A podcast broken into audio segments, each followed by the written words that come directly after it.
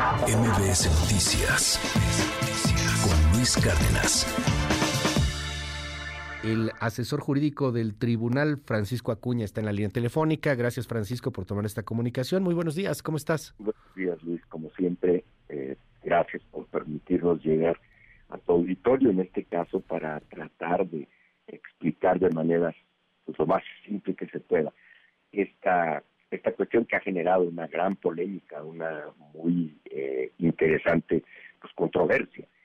Pero escuchando lo que tú eh, mencionabas antes, aquí efectivamente no fueron ni los consejeros de uno u otro de las consejerías, como se llama para hablar eh, de las y los consejeros, los que vinieron al tribunal a traer esta impugnación fueron los partidos políticos, tres partidos políticos, los que se, se quejaron ante el tribunal a través de una impugnación y ahí trajeron al tribunal la cuestión para que éste resolviera si esas reglas, esas reglas específicas que un grupo de consejeras y consejeros que hacen mayoría elaboraron con la mejor de las intenciones para destrabar la, dificultad que ha habido, porque no hay los consensos para que para nombrar titulares. Los titulares son los nombramientos definitivos de personas idóneas conforme a las reglas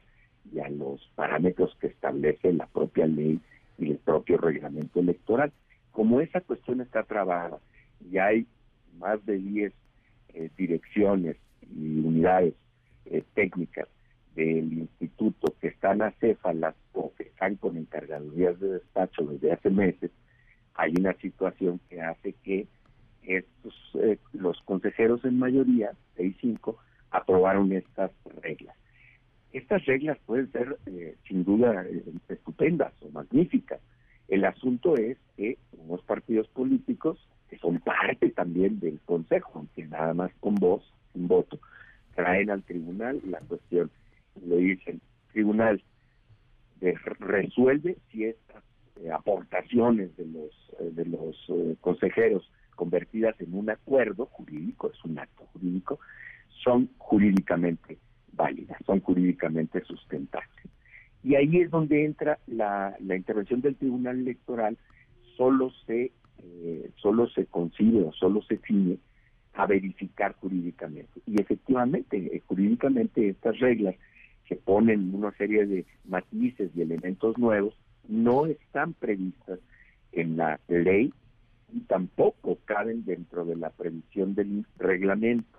Y hay un principio en derecho que es ninguna norma inferior eh, de rango, de jerarquía, puede ir en contra de lo que dice la norma superior.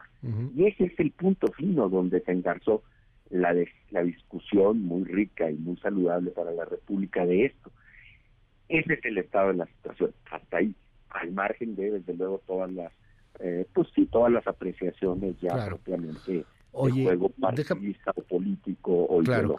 Déjame preguntarte, Francisco, es muy interesante el, tema, gracias por la precisión también, son los partidos políticos, llegan aquí con todo este asunto que, a veces es muy complicado poder comprender para gran parte de, nosotros, este, pues por lo complejo y lo, abstruso que llega a ser eh, de pronto todo este entramado jurídico, pero eh, hay, hay quien llega a señalar que le han dado pues una especie casi que hasta de patente de corso a Guadalupe Tadei, que ella va a poder nombrar y que se sienta un precedente ahí y que afecta esto, el tema eh, pues democrático y de consenso que tiene que hacer una institución como el INE. ¿Qué, qué decir de ese, de ese asunto? ¿Hasta dónde llega lo que le da el, tribunal?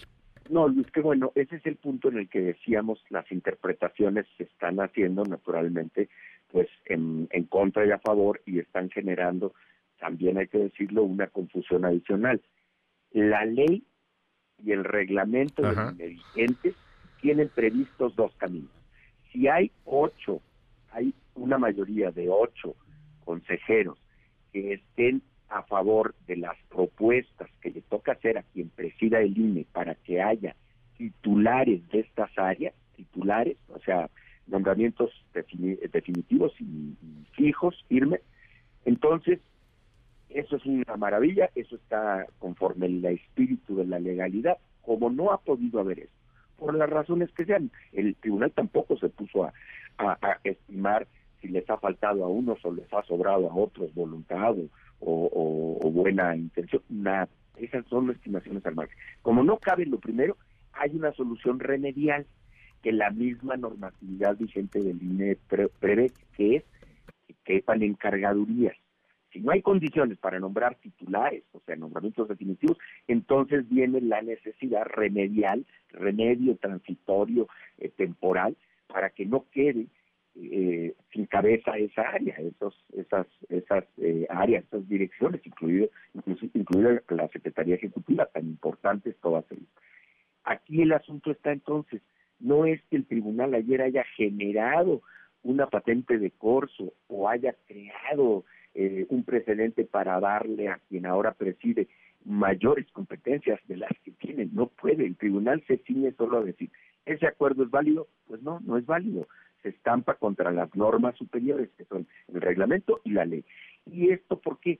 Porque ya decíamos, existe la figura remedial. La figura remedial es encargadurías de despacho y la normativa vigente dice que el presidente o quien presida el INE, cuando no logra, no lo dice, pero es evidente, si no logra eh, proponer y eh, se consoliden nombramientos definitivos, que se llaman titulares, pues entonces acude a la vía remedial que es designa él o ella, designa. Es una potestad implícita a la, a la condición que tiene de presidir, designa figuras temporales que se les llaman encargadurías. Qué bueno fuera, qué maravilla por la armonía de todos los órganos colegiados y más, no se diga este importantísimo órgano colegiado, que estas encargadurías fueran las mejores personas para esos cargos. Pero a esos niveles no llega la, el alcance de la ley ni del, ni del reglamento, pone parámetros que se siguen, ya dije yo, pero en este caso estamos ante una situación remedial. Si mañana los consejeros, las y los consejeros se ponen de acuerdo y deciden que ya hay consensos para que las personas eh, consigan la titularidad, así se va a resolver. Y si no, pues sí, como a estas alturas y ya con todo el tiempo que ha pasado no ha habido esos consensos, pues seguro habrá encargaduría. Bueno, Francisco Acuña, gracias por aclararnos estas cosas. Te mando un abrazo y estamos al habla, si nos permites, asesor jurídico del Tribunal Electoral del Poder Judicial de la Federación. Buen día, Francisco. Gracias a ti, a todo, todo el MBS Noticias con Luis Cárdenas.